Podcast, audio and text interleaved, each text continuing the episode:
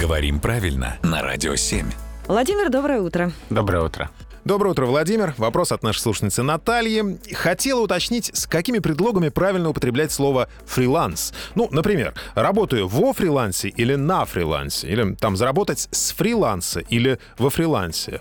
Э, Читая текст от карьерного консультанта, у меня возникли сомнения. И спасибо большое, что всегда помогаете разобраться и еще лучше узнать свой родной язык. Спасибо, Володя. Пожалуйста.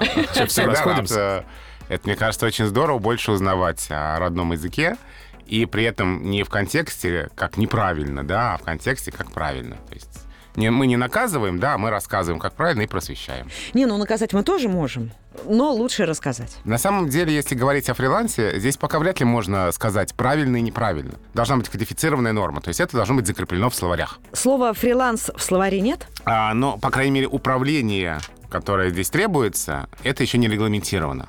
Но норма, да, формируется на наших глазах, слово осваивается языком. Чаще говорят на фрилансе. Здесь ведь это поддерживается моделью на удаленке, да. Фриланс как свободный труд, свободная занятость.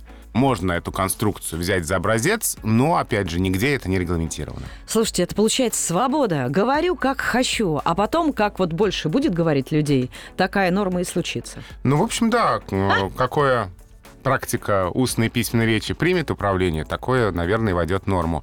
Как говорят, на фрилансе, фрилансером, вот такие конструкции можно использовать. Хотя вот смотрите, как звучит «быть во фрилансе».